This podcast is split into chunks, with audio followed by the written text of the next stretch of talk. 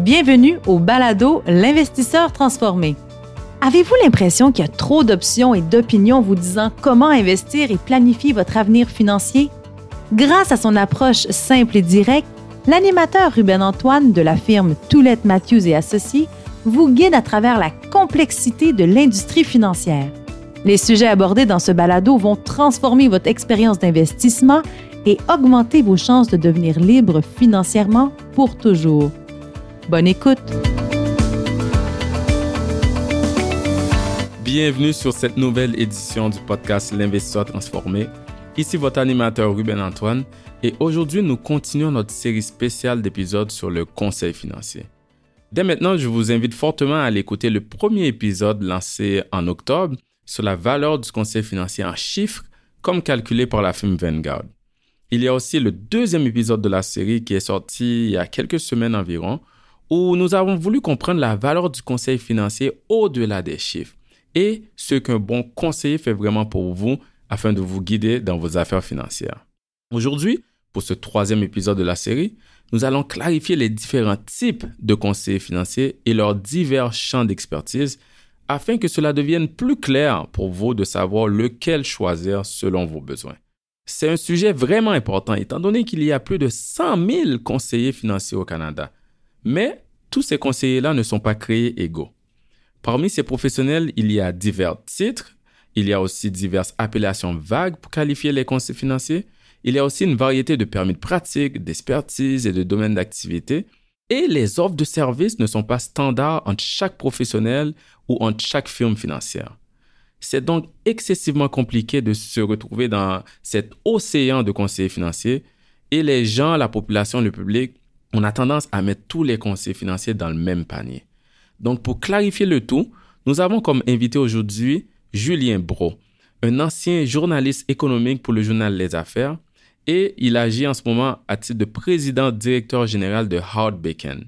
Hard Bacon, c'est une plateforme en ligne comprenant une multitude d'informations et d'outils pour aider les Canadiens à prendre de meilleures décisions en matière de leurs finances personnelles et leur investissement. Julien va nous aider à comprendre les différentes catégories de conseils financiers, notamment en ce qui concerne leur accréditation, leur qualification et leur expérience. Tout cela, c'est pour vous fournir beaucoup d'outils afin de vous permettre de choisir le meilleur conseiller ou la meilleure conseillère pour vous, pour vos besoins et pour votre famille. Merci et bonne écoute. Bonjour Julien, heureux de t'avoir sur le podcast aujourd'hui. Ben, heureux d'être là. Écoute Julien, euh, on va commencer euh, par euh, faire connaissance. Peux-tu nous parler un peu de toi, de ton parcours et ce que tu fais présentement? Oui, ça fait plaisir. mon nom, c'est Julien Bro, je suis PDG d'Arbekin. Mon parcours est un peu atypique. Donc, je suis un ancien journaliste économique et j'ai fondé Arbekin parce que je couvrais surtout ce qui est la technologie, donc autant les, compagnies publiques que les compagnies privées. Et euh, j'avais souvent des questions de lecteurs qui investissaient en bourse par eux-mêmes. Et moi, ce que j'avais identifié initialement quand j'ai fondé Arbekin, c'était le fait que les, petits investisseurs n'avaient pas de terminal Bloomberg comme moi j'avais quand j'étais journaliste au Journal des Affaires et souvent avaient des connaissances limitées. Donc, je me suis dit, est-ce qu'on pourrait faire un logiciel qui aide monsieur, madame, tout le monde à investir mieux en bourse? Finalement, c'était un vrai problème parce que je pense que les gens investissent mal en bourse par eux-mêmes. Par contre, la solution initiale qui était un logiciel d'analyse de portefeuille pour monsieur, madame, tout le monde n'était pas quelque chose que justement monsieur, madame, tout le monde cherchait. Arbekin, on fait du temps évoluer pour devenir en fait une application de finances personnelles puis un site de finances personnelles qui inclut autant une application de budget, des calculatrices financières, des guides, des articles sur les finances personnelles pour aider les gens à prendre les meilleures décisions financières, donc pas forcément des décisions d'investissement, euh, même si ça fait partie, mais aujourd'hui, on parle autant de cas de crédit que d'hypothèque, que de cartes de crédit. Je pourrais continuer longtemps à énumérer des sujets liés aux finances personnelles, mais en fait, tout ce qui est une décision financière qui a un impact financier, on essaie d'aider les gens et c'est ce qui est devenu euh, aujourd'hui. Tu as un parcours vraiment euh, atypique et intéressant, là, passer de journaliste à entrepreneur. Mais moi, étant donné que je consulte euh, quand même de temps en temps et à des moments euh, souvent le site de Hard Bacon, je dois le dire pour ceux qui ne le connaissent pas que c'est une mine d'informations vraiment formidable parce que on va se le dire sur internet il y a beaucoup d'informations sur YouTube aussi mais des fois les gens peuvent se sentir il y a tellement dans le fond il y en a trop on peut se sentir un peu perdu là-dessus le fait que Howard Bacon est comme concentre tout ça de façon très euh, claire. Et tous les comparateurs que vous avez là, c'est des outils tellement formidables pour les gens là. C'est vraiment une belle solution que toi et ton équipe vous fournissez au public. Ah, merci beaucoup, Ruben. Il y a beaucoup d'informations par rapport aux finances personnelles sur Internet, mais il y a aussi beaucoup de confusion que les gens se retrouvent quand ils essaient de comprendre avec qui faire affaire, s'ils veulent se faire accompagner au niveau des finances personnelles. Donc, euh, il y a le fameux titre conseiller financier. Là, on entend les gens dire des fois, je travaille ou je cherche un conseiller financier. C'est un titre qui est quand même très utilisé par les professionnels en finance et la population en général, souvent parce que c'est un terme euh, quand même accepté et familier. Mais laisse-moi te demander, Julien, qu'est-ce qu'un conseiller financier? Est-ce que c'est un titre qui existe vraiment en réalité? Non, en fait, conseiller financier, c'est utilisé, mais chaque personne peut avoir une différente conception de c'est quoi un conseiller financier et c'est pas réglementé. D'ailleurs, l'autorité des marchés financiers qui est le je dis ça pour l'audience, pas pour toi, là, euh, qui est le régulateur au Québec là, pour euh, tout ce qui est valeur mobilière, invite les gens qui sont inscrits à utiliser leur titre d'inscription quand je dis titre d'inscription, ça serait, euh, ben, ça pourrait être euh, gestionnaire de portefeuille, ça peut être euh, représentant des parcs collectifs. Donc, il, y en il existe toute une gamme de titres qui veulent dire quelque chose, qui disent, ben voici tel type de, ce professionnel-là, il a fait tel type d'études, il a fait tel type de certification.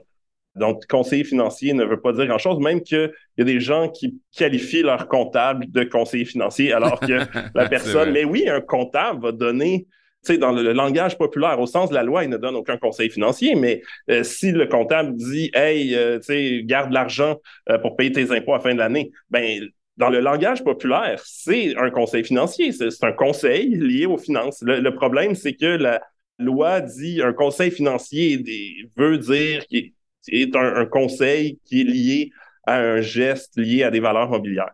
Donc, je pense que les gens, les professionnels comme toi, comprennent très bien c'est quoi sais, quand un avocat ou qu'un communiqué parle de conseil financier, le problème, c'est que ça a une définition complètement différente dans la loi versus dans le...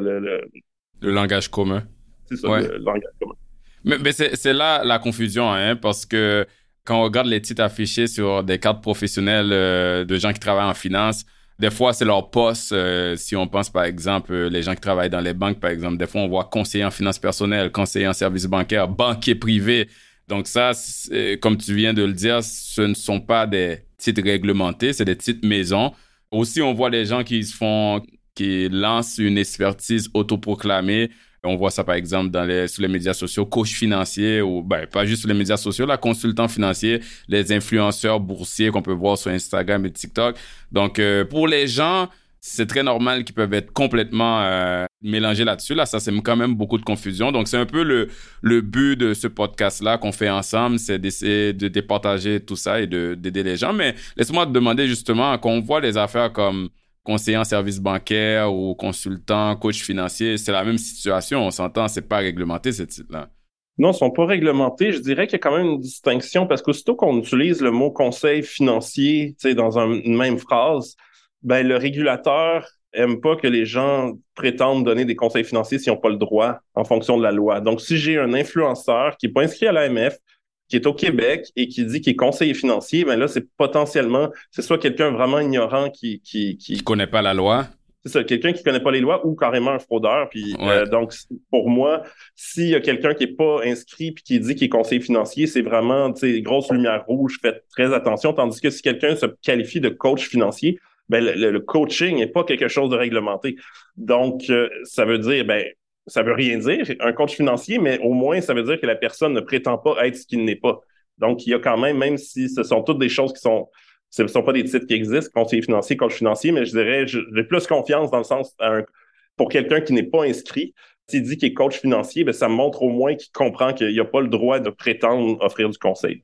Bon, là, on vient de s'entendre. Là, le titre conseil financier euh, couramment utilisé n'est pas reconnu par le régulateur, mais je tiens à le dire que vu que c'est une appellation quand même générique, très utilisée, qu'on veut qualifier quelqu'un qui intervient dans les finances personnelles, pour fin de simplicité, dans notre conversation aujourd'hui, je le dis aux auditeurs, on va faire beaucoup référence au conseil financier juste pour la discussion que je vais avoir avec Julien.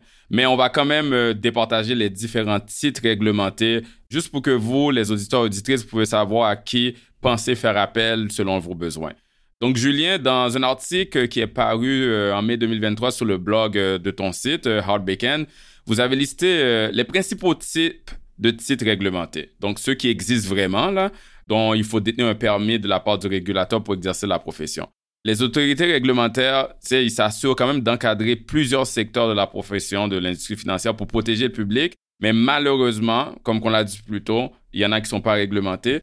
Puis ceux qui sont réglementés, ils viennent souvent avec des mots non couramment utilisés qui sèment aussi de la confusion chez les gens. Donc, euh, l'article de ton blog a pu aider les gens à un peu comprendre à quoi faire référence chaque titre parce que ça utilise des termes euh, du langage commun. Et je pense que ça aide les gens à différencier le ton. On va couvrir ça aujourd'hui. Je vais commencer avec euh, le titre réglementé qu'on appelle le conseiller en sécurité financière. Vous, dans votre article, vous l'avez appelé le vendeur d'assurance afin que les gens puissent vraiment comprendre de quoi il s'agit. Donc, euh, pourquoi et que fait le conseiller en sécurité financière, Julien? Ben, c'est ça.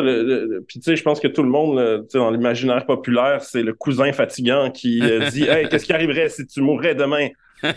Forcément, les, les j'utilise le mot conseiller financier, mais les gens qui ont des titres d'inscription, qui vendent des produits financiers, ont une grosse partie de leur travail, c'est de faire des ventes parce qu'ils sont en général rémunérés à la commission, mais ont quand même un devoir de déontologie en raison de leur titre d'inscription. Donc, un, conseiller en sécurité financière, oui, va vendre principalement, on va dire, des produits d'assurance. Tu quand on dit vendeur d'assurance, on pense seulement des polices d'assurance. Ils ont quand même le droit de vendre des produits de placement qui sont des produits d'assurance si on pense aux fonds ségrégés.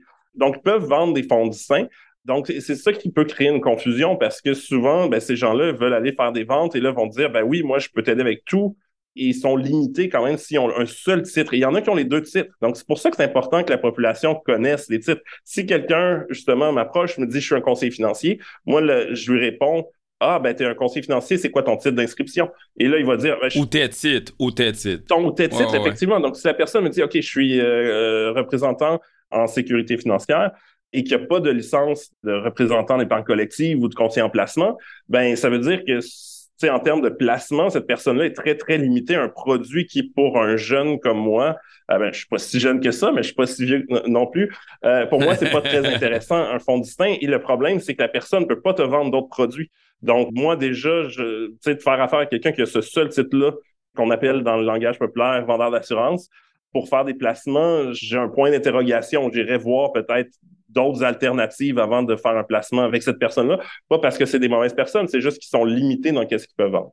C'est un très bon point. Puis, euh, juste pour ajouter à ce que tu viens de dire, le conseiller en sécurité financière, là, je suis complètement d'accord avec toi, Julien. Il faut comprendre son expertise première, c'est l'assurance, qui est très important. Hein? C'est très important de, euh, dépendant de nos besoins, c'est sûr, de gérer le risque personnel et de protéger le patrimoine financier, de protéger aussi les gens qui dépendent de nous.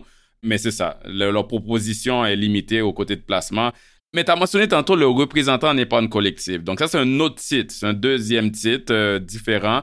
Dans votre article que j'ai fait référence plus tôt, vous le qualifiez pour que les gens puissent comprendre, vendeur de fonds communs. Donc, Parlons-en, que fait généralement le, ce type de conseiller, le représentant en épargne collective? Ça, c'est une mauvaise traduction encore, mais il y a beaucoup de gens qui appellent ça au Québec des, fonds mutuels, qui est une traduction littérale, mais le vrai terme, c'est fonds communs placement. Essentiellement, ce sont des conseillers qui peuvent vendre à peu près tout ce qui est fonds, la réglementation, tu me corrigeras, Ruben, si je me trompe, mais la réglementation leur permet techniquement de vendre des fonds négociés en bourse, mais la structure de vente n'est pas là, donc ils n'en proposent pas en général. Oui, c'est plus récent. avant, ils ne pouvaient pas vendre tout ce qui est coté en bourse, donc les fonds négociés en bourse. Puis il y a eu des changements pour permettre une certaine flexibilité. Mais malheureusement, c'est pas encore courant. Hein? C'est pas comme si tous les représentants pas le collectif ils vont de l'avant le problème, c'est que c'est leur rémunération, encore une fois, est la commission. Donc, c'est des produits avec presque avec des frais de gestion qui sont très faibles, donc il n'y a pas de commission pour eux. En général, c'est vraiment des fonds communs de placement qui vendent. Ça peut être autant des, fonds obligataires, donc on peut investir. Ça peut être des fonds de croissance, euh, actions américaines. Il y, a, toutes sortes de. Il y a énormément de fonds communs. Il y a gestion active, gestion passive. Donc, euh, c'est ça, c'est des gens qui vont aider euh, au niveau des placements. Beaucoup de représentants des banques collectives ont aussi une licence de représentants en sécurité financière, donc ils vont pouvoir aussi proposer des produits d'assurance. Ben, tu as expliqué en fait la situation que des fois les gens ont le titre de conseiller en sécurité financière et de représentant en épargne collective parce que comme on a dit plus tôt, juste pour vraiment aider les gens à pouvoir choisir euh, selon leurs besoins, le conseiller en sécurité financière propose des assurances et peut proposer certains fonds d'investissement très limités qu'on appelle les fonds distincts. Donc, si on veut avoir accès à plus de choix de fonds et moins de limites, là, il faut penser aux représentants en épargne collective qui a accès à toute une gamme de fonds mutuels. Tu as donné bien plein d'exemples. Il y a même des fonds en immobilier et toutes différentes stratégies. Mais c'est juste des fonds mutuels. Donc, c'est là qu'on bâtit sur les différents champs d'activité. Si on veut avoir plus de choix dans les façons d'investir, donc plus de types de véhicules d'investissement, donc des fonds négociés en bourse et directement à la bourse à travers des actions ou des obligations. Le représentant d'un épargne collective pourrait limiter ou moins inciter à, proposer quand c'est le cas des fonds négociés en bourse à cause d'une mode de rémunération. Donc là, il faut penser à un autre type de conseiller par rapport aux investissements qui est le conseiller en placement. Donc parlons-en du conseiller en placement. Euh, on peut l'appeler conseiller en placement, on peut l'appeler courtier en placement, représentant courtier en placement. Il y a différents termes, mais en général, c'est quoi la particularité? Le conseiller en placement, en fait, il est, facile à, définir parce que tout le monde écoute des films. on a vu, les plus vieux ont vu Wall Street. Euh, les plus jeunes ont vu Wolf of Wall Street. Euh, c'est sûr que là, c'est des exemples de gens qui sont pas forcément éthiques, mais l'idée, un, conseiller en placement euh, travaille pour un courtier et un courtier va faire des transactions sur des actions individuelles. Ensuite, ils peuvent même, ça prend quand même un, permis spécial pour faire des options, mais ils ont vraiment un champ d'action assez large au niveau de qu'est-ce qu'ils peuvent faire. Donc, c'est ce qu'on appelle aussi beaucoup des gens, les plus vieux vont les appeler Ah, c'est mon broker, mon courtier. Oui. ouais. À pas confondre avec un courtier immobilier. Techniquement, c'est ça, il travaille. Le courtier, c'est l'institution financière qui est réglementée sur le plan fédéral, qui a le droit de transiger là, directement en bourse. Donc, ces gens-là peuvent offrir des fonds communs de placement, mais en général vont plus offrir des titres individuels ou des FNB. Et de plus en plus, traditionnellement, puis c'est pour ça, quand l'éducation financière vient des films, on a l'impression que euh, quand on choisit un conseiller en placement, c'est le gars qui, euh, qui est super intelligent, puis qui réfléchit, puis qui se dit, ah, je sais que c'est l'or qui va monter, qui va prendre ces décisions-là. Ce qui est important de savoir, c'est qu'ils n'ont pas le droit de prendre des décisions sans consulter le client. Donc, ils vont, pour ça qu'on les appelle des conseillers. Mais de plus en plus, alors que si on était dans les années 60, effectivement, ces gens-là allaient vraiment dire aux clients, Hey, moi, j'ai l'impression qu'on devrait investir dans ceci, dans cela. Euh, ce type de courtier, j'utilise le vieux mot, mais ce type de, conseiller en placement-là existe de moins en moins. Et je pense que c'est sain parce que euh, il faut savoir aussi qu'il n'y a pas vraiment de grandes exigences en termes de diplôme pour devenir conseiller en placement. Je pense qu'il faut avoir un secondaire 5 au minimum. Je pense qu'il y, a plein de conseillers en placement qui ont des études avancées, mais euh, il n'y a pas vraiment de grandes exigences. Donc, c'est logique que est-ce que ces gens-là sont capables de compétitionner avec Warren Buffett? En général, non. Puis la plupart vont pas prétendre que ce sont des génies puis qu'ils sont capables de prévoir quel secteur de l'économie va mieux faire dans le futur. Il y a d'autres professionnels qui servent à ça et ils vont aider justement à diriger le client vers les meilleurs produits ou les meilleures stratégies développées par leur institution. Tu as touché à la formation, j'aimerais qu'on en parle. Là, jusqu'à maintenant, on a parlé de, de trois titres, le conseiller en sécurité financière, le représentant en épargne collective et le courtier ou conseiller en placement. Qu'est-ce que ça prend pour devenir euh, conseiller en sécurité financière si on commence avec ça? Est-ce qu'une formation universitaire est nécessaire? Ben, à ma connaissance, non. Je pense qu'il y, a des examens à faire, euh, puis ça se fait assez rapidement. Donc, tout. Et, c'est pour ça qu'il existe toutes sortes de. Tu sais, il y a des conseillers en, placement, tu sais, qui vont avoir, euh, tu sais, une maîtrise en finance, mais c'est pas une exigence que ce soit pour représentant en épargne collective, représentant en sécurité financière ou même conseiller en placement, les exigences sont pas très grandes. Et en plus, il existe toutes sortes de firmes. D'ailleurs, euh, petite anecdote, quand j'étais au Journal des Affaires, il y avait un programme où ils remboursaient les cours euh, comme le Canadian Security Course, qui est le cours préalable pour faire son stage chez un courtier en valeur mobilière pour avoir sa licence de conseiller en placement. Donc, moi, je trouvais ça intéressant j'ai réussi à le passer, j'ai étudié quand même. Là. Euh, il y avait deux gros livres à prendre. C'est beaucoup de réglementation, pas beaucoup de mathématiques. Honnêtement, je m'attendais à beaucoup plus de mathématiques que ça. Ça prend quand même des bases en mathématiques. Et j'ai réussi à passer les examens facilement et je me suis dit, si c'est, la seule formation, puis ils ont quand même un stage, puis il y a d'autres, euh, il y a un autre examen là, que j'ai pas fait, mais je me suis dit, je me sentais pas prêt après ça à dire, euh, je vais aller gérer euh, beaucoup d'argent je me sentais plus formé, je comprenais mieux le système euh, boursier et la réglementation, mais c'est pas une grande exigence. Donc ensuite, oui, il y a une belle réglementation. Les gens qui travaillent pour des firmes réglementées par l'OCR-CVM, ne peuvent pas partir à courir avec votre argent. C'est important de vérifier que justement les gens sont inscrits. Vous pouvez aller sur le répertoire de l'AMF pour voir si la personne est inscrite. Je pense que tout le monde devrait faire ça avant de faire affaire avec un conseiller. Mais en termes d'expertise, la réglementation est pas, euh, en tout cas pour tous les titres qu'on a nommés, qui sont la plupart de ce qu'on appelle les conseillers financiers, ça garantit pas grand-chose. Je pense que on a touché à un bon point. Euh, en gros, juste pour que les gens comprennent, euh, conseiller en sécurité financière, ça demande d'assister à un programme spécialisé de qualification ou un diplôme d'études collégiales ou une attestation d'études collégiales en assurance de personnes. Et puis, il faut réussir environ cinq examens. Et puis après, satisfaire euh, un stage d'heure de travail. Ça, c'est pour les gens en assurance. Le représentant n'est pas une collective, ça exige aucune scolarité minimum, donc pas obligé d'avoir une attestation ou un diplôme d'études collégiales, mais il faut réussir un examen sur les fonds d'investissement canadiens ou celui, comme tu as dit plus tôt, le commerce, euh, sur le commerce des valeurs mobilières au Canada. Pour le troisième titre qu'on a couvert jusqu'à maintenant, le courtier en placement, lui, il faut au moins réussir un cours sur le commerce de valeurs mobilières au Canada et un cours de normes de conduite, puis à quelques mois de travail euh, chez un employeur approuvé. Donc, euh, je pense que tu l'as dit plus tôt, ça exige pas euh, un diplôme universitaire ou même collégial. Donc, on, on voit bien qu'il y a différentes normes par rapport aux exigences. Parlons maintenant des titres et permis qui nécessitent une formation plus poussée. Puis, je veux juste m'arrêter là avant qu'on parle de ça. Julien, on mentionne un peu notre façon de voir par rapport à tout ce qui est formation. Mais je tiens à dire qu'un conseiller peut être très bon et compétent, même s'il ben a un, permis et qui ne nécessite pas des exigences, qui nécessite en faire des exigences de formation moins élevées. C'est notre intention à moi et Julien, c'est pas d'insinuer que un conseiller en sécurité financière, en épargne collective ou en placement ne pourrait pas constituer un conseiller approprié. Là. Mais je pense que c'est quand même important de faire la distinction entre les permis dont les barrières à l'entrée sont basses et les permis de travail qui exigent une formation beaucoup plus avancée.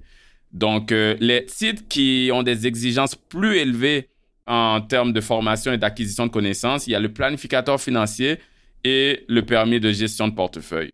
Julien, on va commencer avec euh, le planificateur financier qui est quand même un titre assez connu qu'est-ce qu'il peut faire, euh, avant de parler de formation, là, qu'est-ce qu'il fait le planificateur financier pour son client généralement? Écoute, je, me souviens qu'il y a sept euh, champs d'activité que l'IQPF euh, dit qui est le champ de compétences du planificateur financier. Je ne sais pas si je me souviens des sept par cœur, mais ça va autant de l'assurance, de la succession, la fiscalité, l'investissement. Donc, c'est très large. Et je dirais qu'il faut quand même faire attention avec le site planificateur financier parce que ce n'est qu'au Québec que ça a vraiment une signification. C'est vrai. Parce qu'au Québec, il faut être membre de l'ordre l'IQPF, donc l'Institut de la planification financière, et ça prend un diplôme universitaire et une formation, donc un certain nombre de crédits universitaires vraiment en planification financière. Et ça, c'est pas une exigence qui existe. Donc, si on va au Canada anglais, on va en Ontario, euh, aux États-Unis, il existe des, associations professionnelles qui, ont un certain, mais les exigences en général sont moins élevées, pour être honnête. Il n'y a pas forcément, on n'est pas obligé d'être inscrit, donc c'est pas un titre où si tu dis que tu es planificateur financier, tu es forcément membre d'un ordre. Donc, euh, à faire attention, oui, au Québec, c'est aller vérifier. Vous pouvez vérifier si la personne est inscrite euh, sur le site de l'IQPF. Par contre, être inscrit à l'ordre de l'IQPF, de l'ordre des planificateurs financiers, ne permet pas de vendre aucun produit. Donc, il existe peut-être quelques-uns, j'en connais deux en tout cas, qui vont juste être des planificateurs qui vont faire des plans financiers, mais ne vont même pas dire dans quoi investir. Ils vont dire ben ça, j'ai pas le droit de faire le conseil, même s'ils ont probablement l'expertise, et ils vont pas vendre de produits. Mais ça, c'est l'exception qui confirme la règle et ça va coûter cher. Donc, un, plan financier va coûter en général à peu près 5 000 Donc, euh, le planificateur financier, c'est un généraliste qui intervient, comme tu l'as dit, placement, assurance, retraite, fiscale, successorale. Euh, mais quand ils ont besoin de faire appel à un spécialiste, ils peuvent travailler avec d'autres personnes. Parce que, comme tu l'as dit, placement, ils peuvent pas le proposer à moins d'avoir un autre permis. Nous, dans notre firme, justement, on, est une firme de gestion de portefeuille et puis on a des planificateurs financiers aussi pour qu'on puisse travailler ensemble euh, par rapport à ce qu'on est permis euh, de faire. Mais parlons justement des gestionnaires de portefeuille, qui est un autre permis qui exige une formation un peu plus élevée. Que fait le gestionnaire de portefeuille? Ben, ultimement, je pense que c'est une confusion dans l'esprit du public. Comme on a vu des films comme Wall Street, puis on a l'impression que c'est les conseillers en placement qui décident dans quoi investir. Mais ben, ultimement, ce sont les investisseurs professionnels, des gens qui ont étudié qui ont des notions de mathématiques assez avancées pour être capable de voir, d'évaluer euh, le risque d'un portefeuille, d'être capable de, justement d'observer les tendances. Donc, ça, peut, il y a toutes les approches, il y a toutes les philosophies parmi un gestionnaire de portefeuille, mais essentiellement, ce sont des professionnels qui vont décider dans quoi investir pour maximiser le rendement et, minimiser le risque. C'est essentiellement ça, l'investissement. Beaucoup de gens ne le comprennent pas. C'est la gestion du risque. Donc, euh, moi, je vois un gestionnaire de portefeuille puis un actuaire, c'est pas la même formation, mais ils sont les deux dans la gestion du risque. Donc, c'est essentiellement ça. Ensuite, il y, a, différents chemins pour devenir avoir son titre d'être inscrit comme gestionnaire de portefeuille. Un, c'est le CFA. Euh, euh, Ruben, je pense que tu es CFA, toi? Oui, moi, je suis CFA, oui. Et c'est quand même, un, ça prend un diplôme universitaire pour tenter l'examen. Deux, c'est, je pense que c'est trois examens et c'est, il y a quand même un niveau de difficulté. Les gens même vont dire, ah, moi, je suis CFA candidate level 1, 2, 3. Ces gens-là ne sont pas CFA, ils sont des, des, gens qui sont dans le processus pour le devenir. Une des choses qui me dit que c'est pas si facile que ça, c'est qu'il y a énormément de gens qui ont passé le premier examen puis qui sont CFA level 1 ou CFA, un candidat au CFA euh, niveau 1 et beaucoup de gens vont échouer le deuxième et le troisième examen. Même des professionnels, des gens qui sont, mettons, conseillers en placement, parce que c'est quand même un titre prestigieux d'être CFA. Et CFA ne permet pas d'être gestionnaire de portefeuille, mais c'est la première étape. C'est une certification qui, facilite l'inscription. Ben, c'est ça, je connais des conseillers en placement qui ont échoué plusieurs fois le, deuxième ou le troisième examen. Et je vois ça comme une bonne chose. C'est un examen qui est très difficile. Et justement, quand tu dis que c'est la personne qui décide dans quoi investir, puis que s'il se trompe on peut faire une perte financière importante, mais je trouve ça logique que ça soit un peu comme c'est pas n'importe qui qui va être accepté en médecine, mais c'est pas n'importe qui qui est capable de porter les lettres CFA après son nom. Le CFA n'est pas le seul moyen de devenir euh, gestionnaire de portefeuille. Je pense que tu connais mieux les chemins. Tu as le titre CIM qui débouche et c'est plus, je pense que ma compréhension, c'est que c'est un autre parcours de formation, mais ça reste complexe quand même. Oui, exactement. Donc, pour obtenir le permis de gestion de portefeuille de l'autorité des marchés financiers. Il y a deux chemins. Il y a le CFA que tu as expliqué tantôt ou d'aller faire un autre titre qui est le CIM. En français, on peut traduire gestionnaire de placement agréé.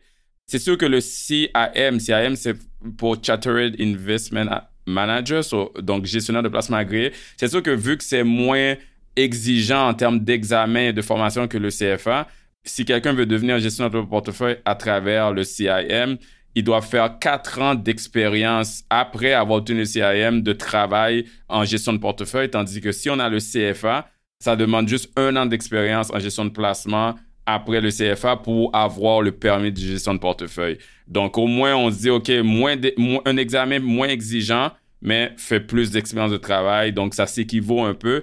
Mais on peut voir à quel point c'est beaucoup plus... Euh, les normes de formation sont beaucoup plus élevées comparativement à d'autres sites pour pouvoir être dans le domaine des placements qu'on a mentionné plus tôt, le courtier en épargne collective et le conseiller en placement. Mais c'est un peu logique, hein, parce que quand vous pensez à ça, le courtier en épargne collective, on l'a dit plus tôt, peut juste proposer des fonds mutuels. C'est tout, généralement. Le, deuxième, qui a un peu plus d'offres étendues, c'est le conseiller en placement. Ils peuvent proposer des fonds mutuels, des actions, mais la nuance, c'est que il doit obtenir l'autorisation de son client chaque fois qu'il achète quelque chose et chaque fois qu'il vend.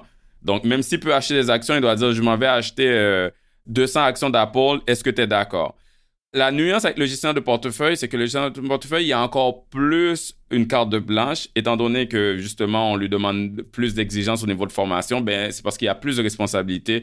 Il peut gérer un portefeuille sans demander l'autorisation du client. Ce que je veux dire par là, et puis c'est ça que moi je fais, j'ai le titre de gestion de portefeuille. Au début, en m'assoyant avec le client, on détermine ensemble la stratégie générale d'investissement, la philosophie de placement. On met les paramètres du cadre que moi, gestionnaire de portefeuille, je peux pas dépasser. Donc, le client, il est d'accord avec la méthode d'investissement, mais après, dans euh, chaque jour, chaque mois, si je veux faire des changements dans le portefeuille à l'intérieur du cadre, j'ai pas besoin d'appeler le client. Le client me laisse la discrétion et c'est pour ça que les gestionnaires de portefeuille, on dit souvent qu'ils ont une relation, une relation discrétionnaire. Ils sont pas obligés d'avoir l'autorisation. Ceci étant dit, c'est le titre le plus strict euh, au niveau de la régulation aussi dans le sens que le gestionnaire de portefeuille est obligé, on appelle ça une responsabilité fiduciaire là, dans les termes légaux, ils ont une responsabilité légale, ils sont obligés d'agir dans le meilleur intérêt du client. Donc, il ne peut pas faire des transactions dans le portefeuille qui ne pourraient pas être dans le meilleur intérêt du client, par exemple pour générer des frais pour lui-même. Et le gestionnaire de portefeuille dans la régulation au Canada et au Québec n'a pas le droit de recevoir de commission. Il est obligé de se faire payer juste par le client. Donc, tous ces normes-là, ça, c'est très les normes et la conformité, mais ça fait que c'est une des raisons pourquoi aussi ça demande beaucoup plus de formation euh, pour les gestionnaires de portefeuille. Si je fais un parallèle avec le planificateur financier, une des raisons pourquoi le planificateur financier demande beaucoup plus de formation que les trois titres qu'on a mentionnés précédemment, c'est à cause que le, planificateur financier, lui, intervient dans beaucoup plus de domaines. Euh, tu l'as dit plus tôt, les sept champs. Hein. il peut parler d'assurance, planification successorale, de mettre en place une compagnie. Tandis qu'un représentant d'un épargne collectif, c'est juste les fonds et un, un conseiller en sécurité financière, c'est juste les assurances, euh, plus ou moins. Donc, c'est un peu pour, c'est la logique en arrière pourquoi les régulateurs, pour s'intertitre, ils déterminent que c'est assez d'avoir une formation un peu moins poussée parce qu'ils leur disent, vous devez focuser sur juste un secteur d'activité. Mais dès qu'un titre peut toucher à plus de choses ou à une plus grande responsabilité, ils exigent normalement pour protéger le public une plus grande formation. Effectivement. Puis l'autre chose, là, je sais pas euh, où travaillent la plupart des. Je serais curieux de le savoir, mais essentiellement, c'est un gestionnaire de portefeuille. Oui, il y en a qui agissent à, titre de conseil puis qui vont avoir une relation client, mais il y a aussi des gestionnaires de portefeuille qui vont travailler pour gérer des portefeuilles institutionnels ou vont travailler à faire des portefeuilles pour des clients, mais ne vont jamais parler aux clients parce que ça a été conseillé en placement, par exemple, qui vont aller les représenter. Donc, pour moi, c'est oui, il y a des gestionnaires de portefeuille qui sont des conseillers financiers, entre guillemets, mais il y en a beaucoup aussi qui sont juste des investisseurs professionnels et ne font pas de conseils, ils font de la gestion. Je suis complètement d'accord avec toi et c'est là qu'il faut faire attention. Là, on a fait un peu un tour de, des principaux titres. Là, il y en a d'autres. Mais il faut faire attention euh, à un facteur important qu'on veut travailler avec le gestionnaire de portefeuille parce que à la fin, c'est important de comprendre leur approche de service parce que certains, comme tu dis si bien, s'occupent juste des investissements et ils veulent pas savoir euh, est-ce que vous allez bien vous rendre à la retraite? Est-ce que vous avez mis vos testaments en place? Donc, un client doit connaître ses besoins. Si un client veut avoir une bonne planification de retraite, un conseil fiscal, un plan successoral, et ils vont voir un gestionnaire de portefeuille qui offre juste la gestion de placement, ben, il y aura un manquement.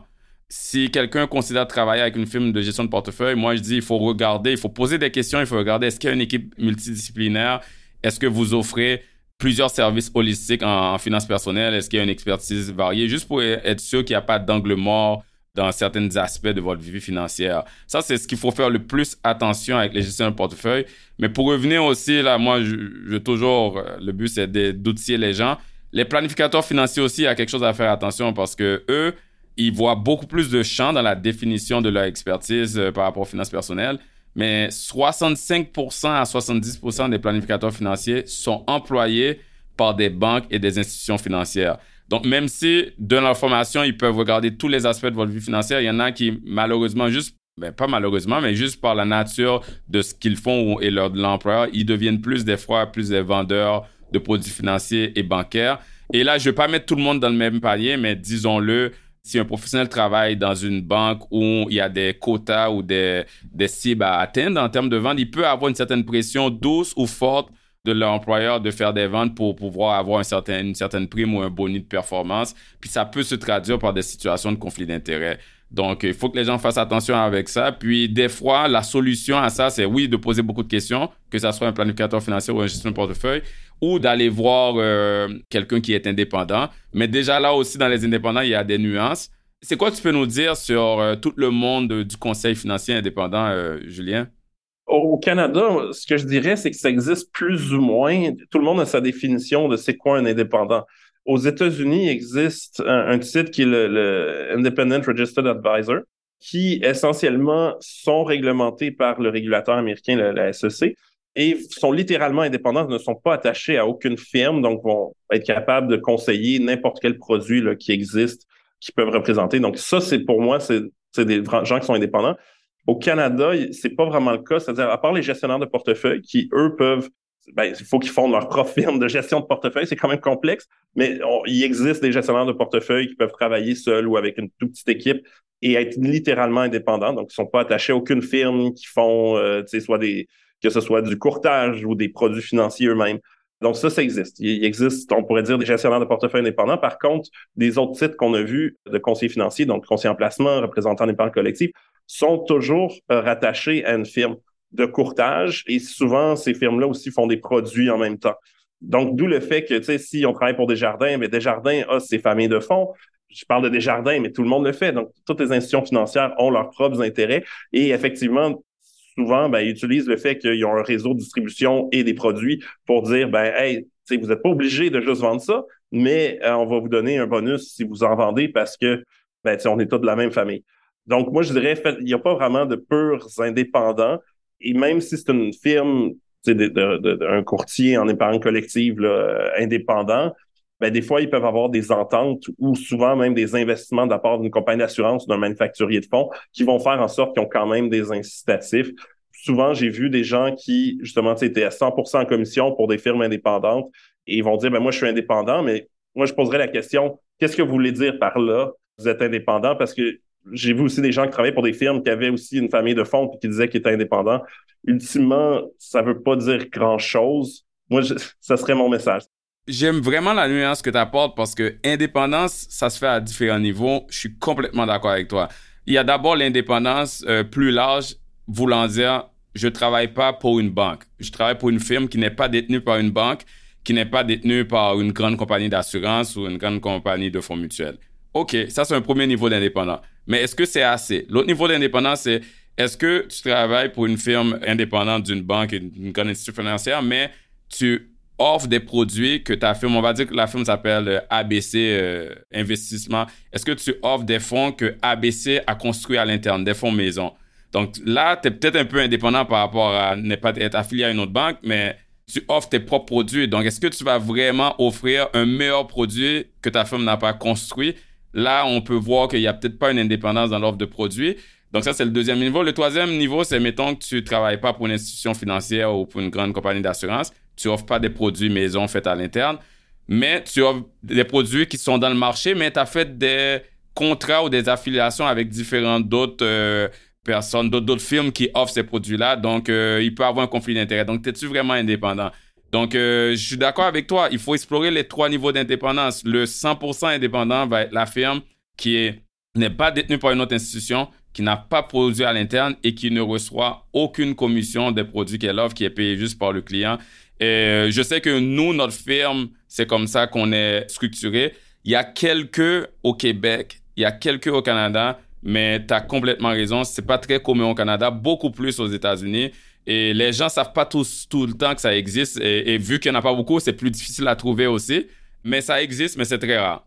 Mais c'est ça, pour moi, c'est un manquement. Puis là, je, je pas, le régulateur, la réglementation est très importante, mais je trouve que le fait qu'il n'y ait pas de, statut d'indépendant, je trouve que ça crée un peu un manque au Canada. Puis j'ai parlé aussi avec des professionnels justement, qui étaient euh, anciens gestionnaires de portefeuille. Je, pense à plusieurs personnes très, très, avec des CFA, des CPA, des décennies d'expérience dans l'industrie et qui voulaient devenir indépendants, leur seule option aurait été de fonder leur firme de gestion de portefeuille puis d'avoir un directeur. Comme nous, on a fait, ouais.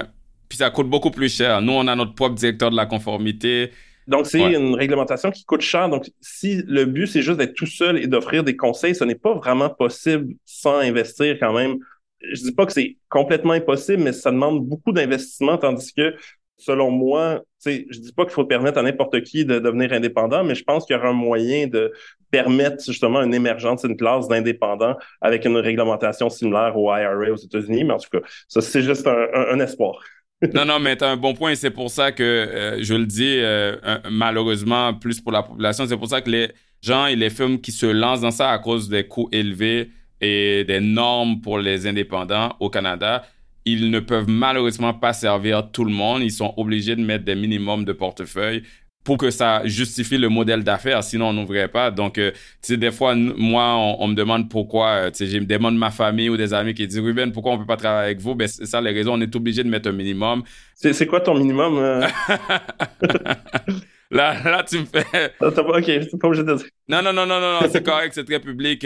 Nous, on vise des portefeuilles familiaux, donc ça peut être monsieur, madame et les enfants de 1 million. Mais pour quelqu'un qui peut arriver à 1 million très vite, comme des gens à un certain niveau de revenu, on, accepte à partir de 500 000. Donc, euh, mais, mais c'est pas, encore une fois, c'est pas pour exclure, c'est juste que, comme qu'on vient de dire, à cause que les standards et les coûts sont beaucoup plus élevés, juste pour la pérennité de la firme, on est obligé d'avoir ce modèle d'affaires-là. C'est intéressant ce que tu dis parce que euh, ben, je pense que c'est une chose importante pour le public qui cherche un conseiller, c'est que plus on va investir d'argent, ben, comme souvent c'est euh, un pourcentage d'actifs sous gestion, moins les frais vont être élevés en termes de pourcentage par définition parce que le geste, c'est pas plus compliqué gérer un million que gérer 100 000 selon moi. Mais euh, on va faire, si on, charge un, un, pourcentage, ben on va faire plus d'argent avec le million. Et ça, c'est important, je pense, de magasiner les frais. Et puis, si vous avez de l'argent, si vous avez 500 000 à investir, vous ne devriez probablement pas investir avec le même conseiller qui a des clients à 10 000 Je ne dis pas que c'est une règle universelle, mais l'idée, c'est que vous ne devriez pas payer ces 3% de frais de gestion si vous avez un million à investir.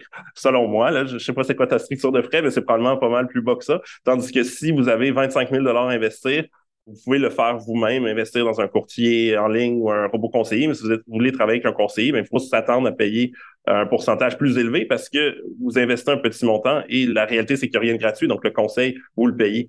Je pense a le débat sur les frais, ils disent Ah, c'est voleur, c'est mettre trop cher à 3% En fait, non, je pense pas. Il faut juste voir ça comme on paye pour un service.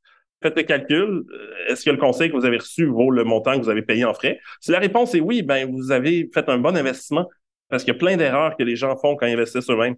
Et si la réponse est non, si vous avez l'impression que c'est 100% transactionnel, la personne vous a dit, tu sais, vous a rien expliqué, vous a dit on va investir là-dedans, a pris votre argent, puis ça s'est fini là, ben ultimement là vous avez payé trop cher, vous n'avez pas eu vraiment de conseil, puis vous avez payé des frais de conseil.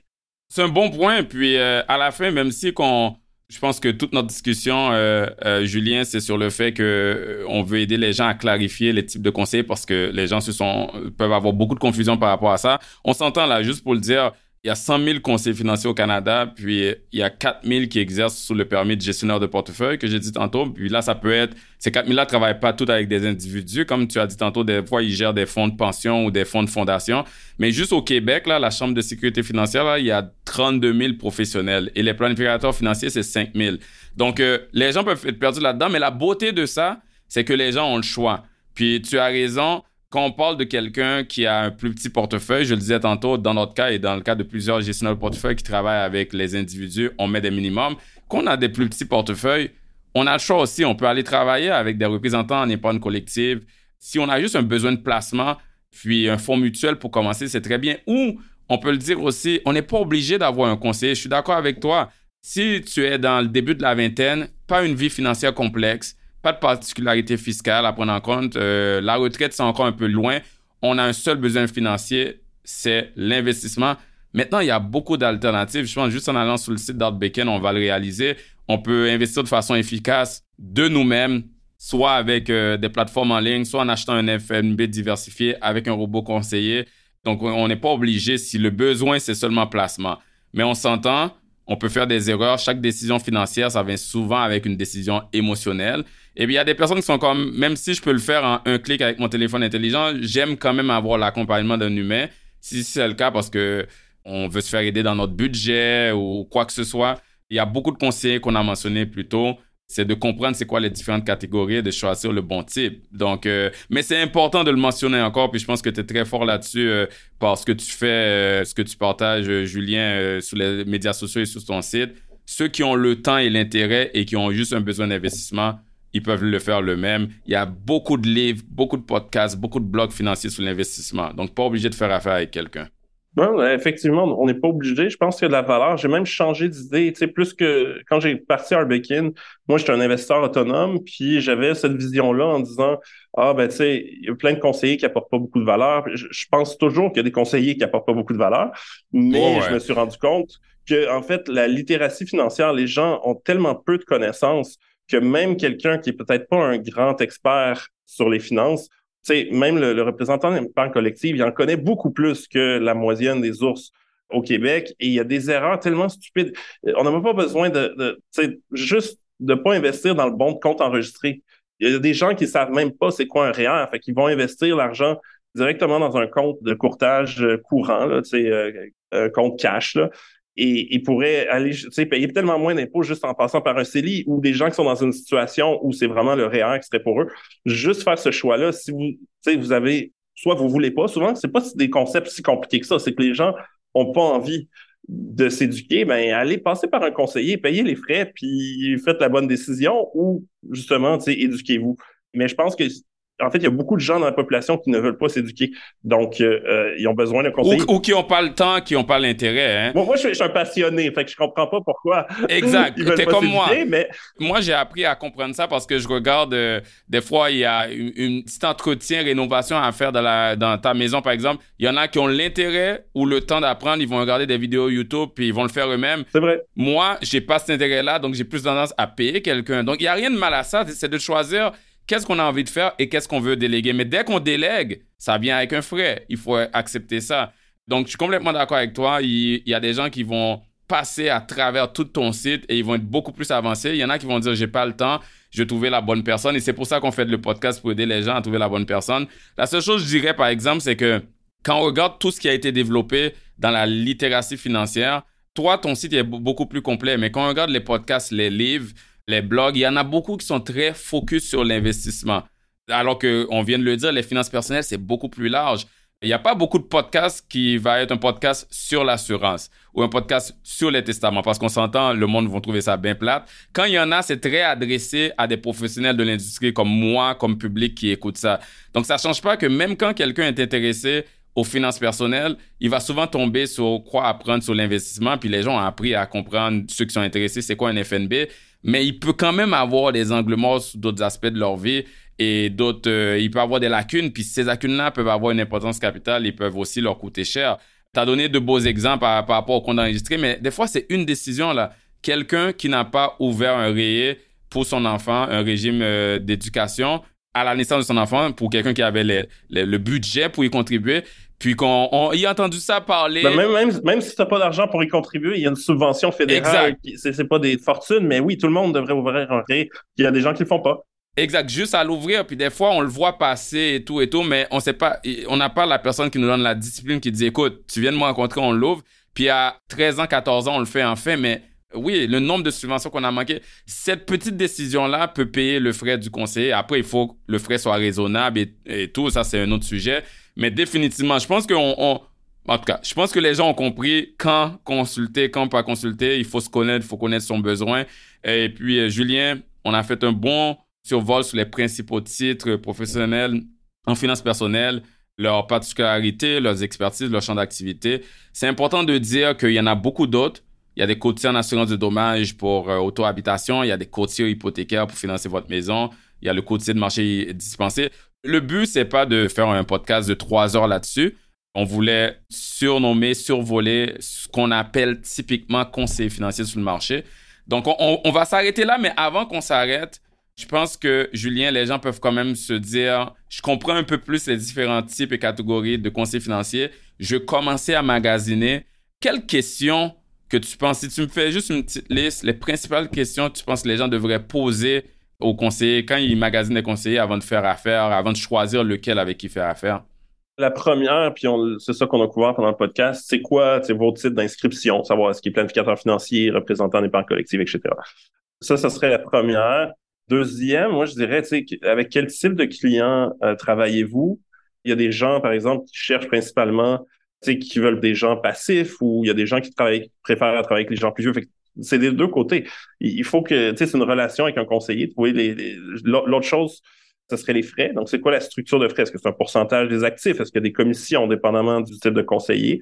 L'autre question qui est intéressante, qui s'applique pas forcément aux, représentants en sécurité financière, c'est s'ils ne font que de l'assurance. Mais pour l'investissement, ça serait, ben, c'est quoi les actifs sous gestion? Soit vos actifs sous gestion en tant que conseiller ou ceux de votre firme, dépendamment du contexte. Et ça, ben, ça te donne une idée de où est-ce que la personne est dans sa carrière. Très bonne question, Julien. J'en prends bien note parce qu'on planifie faire un prochain épisode qui va ajouter sur ces questions-là que tu viens de mentionner, les répondre et les adresser. Encore une fois, pour fournir des outils aux auditeurs et aux auditrices pour les aider à choisir le bon conseiller ou la bonne conseillère pour eux. Merci beaucoup, beaucoup, beaucoup, Julien, d'avoir clarifié tout l'alphabet, là, on va l'appeler comme ça, tout l'alphabet des permis et des titres financiers. Ça fait plaisir.